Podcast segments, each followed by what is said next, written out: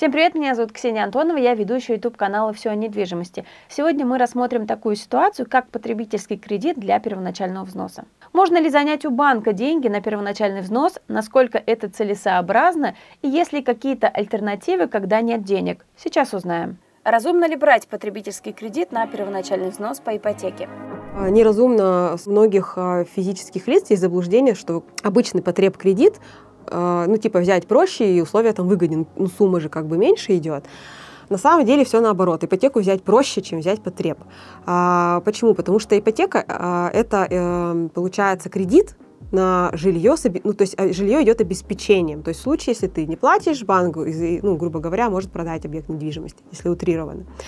Когда вы берете потреб, это не, получается, никакого залога нет, он ничем, ну, как бы не поддерживается получается рисков больше. Какие здесь могут быть риски и нюансы для покупателя? Во-первых, страховка будет большая раз. У меня клиент говорит, давайте потреб попробуем. Я говорю, давайте попробуем. Нам выкатили э, страховку в половину суммы э, этого потреба.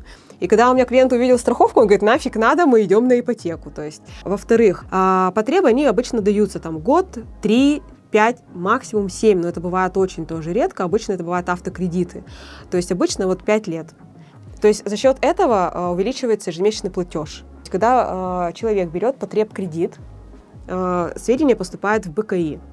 Они могут поступить очень быстро, они могут поступить через неделю. А клиент, например, подает заявку самостоятельно, пишет первоначальный взнос вот такой-то, хотя его у него нет, и он думает, как, я сейчас одобрюсь, пойду возьму потреб, у меня будет первоначальный взнос. Но банк имеет право перед сделкой еще раз проверить заемщика. И вот в этом случае будет вот абсолютно закономерный отказ, потому что финансовая нагрузка у клиента вырастает. Какие есть альтернативы?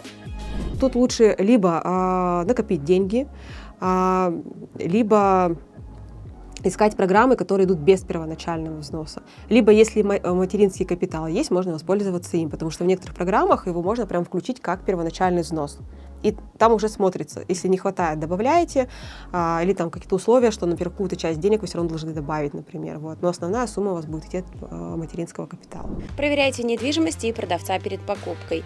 Исключите риски оспаривания сделки в суде, экономьте свое время и деньги. Заказать комплексный отчет можно по ссылке в описании.